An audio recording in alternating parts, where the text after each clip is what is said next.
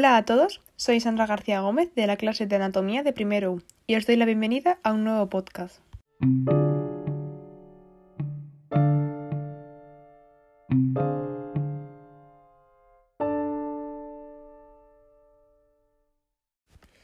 Y te preguntarás, ¿qué es la narcolepsia? Pues te cuento, la narcolepsia es un trastorno crónico del sueño que se caracteriza por una somnolencia extrema durante el día y ataques repentinos del sueño. Las personas que padecen narcolepsia a menudo tienen dificultades para mantenerse despiertos durante periodos largos, sin importar las circunstancias. La narcolepsia puede provocar alteraciones graves en la rutina. En ocasiones, la narcolepsia puede estar acompañada por una pérdida repentina del tono muscular, que puede producirse por una emoción intensa.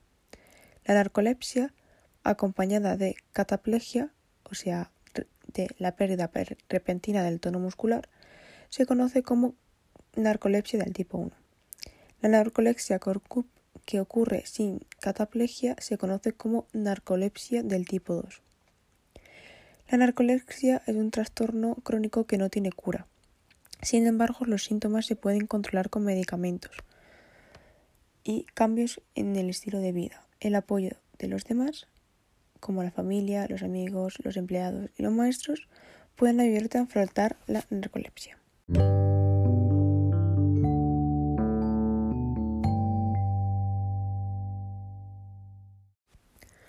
Algunos de los signos y síntomas de la narcolepsia pueden empeorar en los primeros años y, continuar de por vida. Algunos ejemplos son los siguientes. Somnolencia excesiva durante el día. Las personas que padecen narcolepsia se pueden quedar dormidas sin aviso previo en cualquier lugar y momento. Es posible que experimentes una disminución del estado de alerta y la concentración durante el día.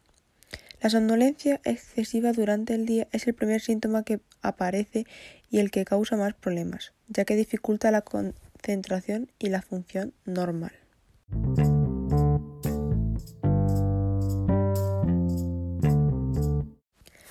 Otro síntoma es la pérdida repentina del tono muscular.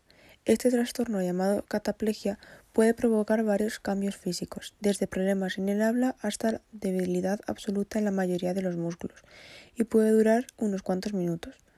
La cataplegia no se puede controlar y es provocada por las emociones intensas, por lo general positivas como la risa o la emoción, pero en ocasiones aparece con el miedo, la sorpresa o el enfado. Algunas personas que padecen narcolepsia solamente experimentan uno o dos episodios de cataplegia en el año, mientras que otras, otras personas presentan numerosos episodios al día. No todas las personas con, narcolepsia tienen cataplegia.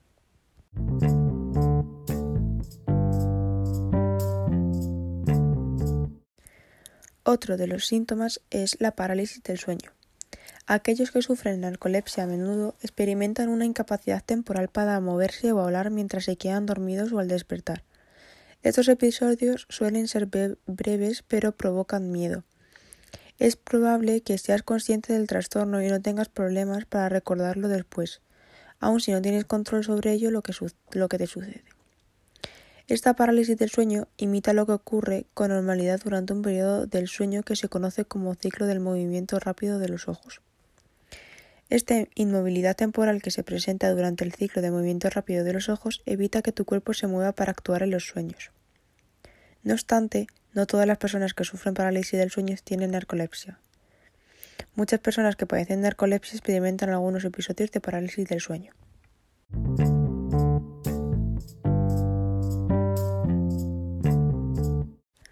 Otro síntoma que pueden experimentar es cambios en el ciclo del sueño con movimiento rápido de reojos.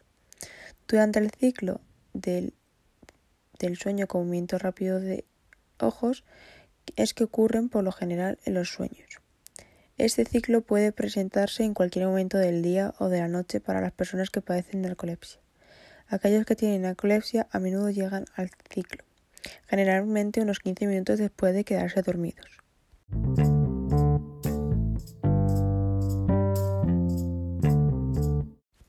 Por último, te voy a contar uno de los últimos síntomas que he encontrado, que son las alucinaciones. Estas alucinaciones se conocen como alucinaciones hipnagónicas si ocurren cuando te estás quedando dormido o alucinaciones hipopopómicas si suceden al despertar.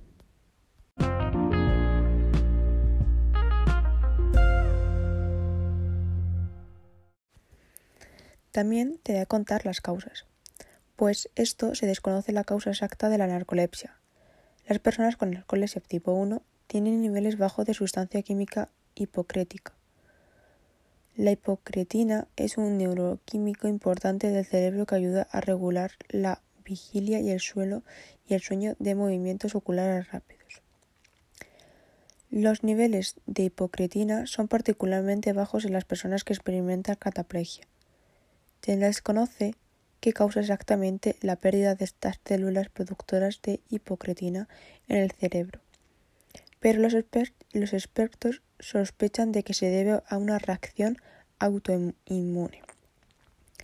También es probable que la genética influya en el desarrollo de la narcolepsia, pero el riesgo de que un padre transmita el trastorno a un hijo es muy bajo, solo alrededor de un 1%.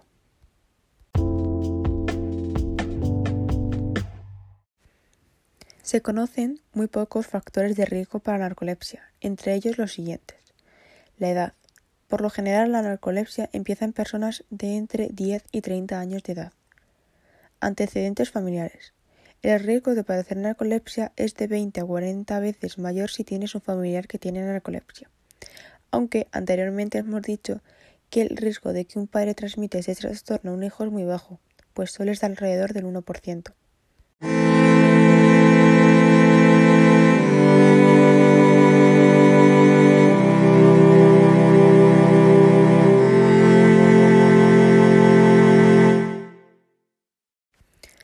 Algunas complicaciones que podemos encontrar es el malentendido público de la enfermedad. La narcolepsia te puede provocar problemas graves en lo profesional y lo personal. Otros podrían percibirte como perezoso o letárgico. Puede que tu desempeño escolar o laboral decaiga.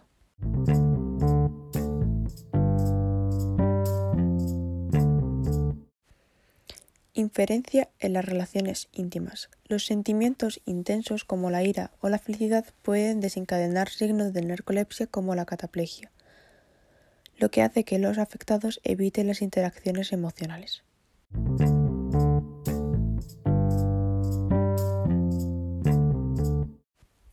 El daño físico. Los ataques del sueño pueden provocarles daños físicos a las personas con, narcolepsia. Si tienes un ataque mientras conduces, tienes un mayor riesgo de tener un accidente automovilístico. Si te duermes mientras estás preparando la comida, tienes un mayor riesgo de subir cortes y quemaduras.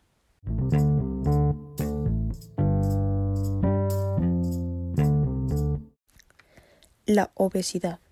Las personas con narcolepsia tienen una mayor tendencia al sobrepeso. El aumento de peso puede relacionarse con tener un metabolismo lento.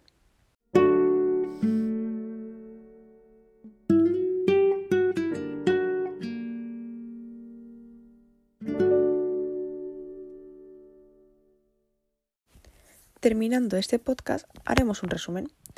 Pues la narcolepsia es un trastorno crónico del sueño que se caracteriza por una somnolencia extrema durante el día y ataques repentinos del sueño. Las personas que padecen de narcolepsia a menudo tienen dificultades para mantenerse despiertos durante periodos largos sin importar las circunstancias. La narcolepsia puede provocar alteraciones graves en la rutina.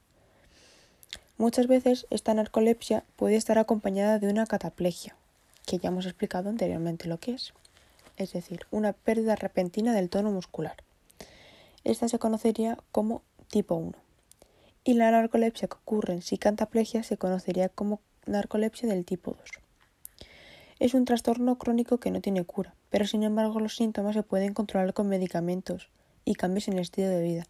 El apoyo de los demás puede ayudarte a afrontar la narcolepsia.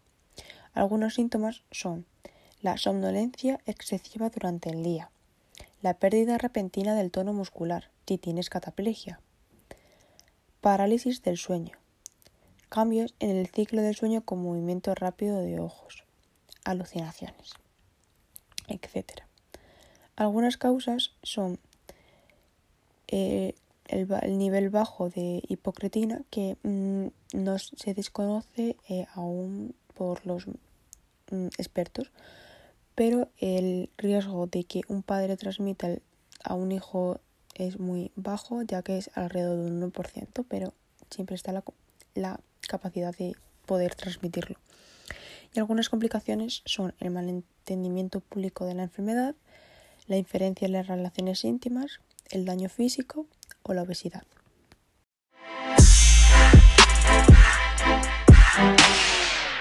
Oh, thank you. Y bueno, hasta aquí el podcast de hoy. Espero que te haya gustado y resultado útil este podcast. Hasta la próxima.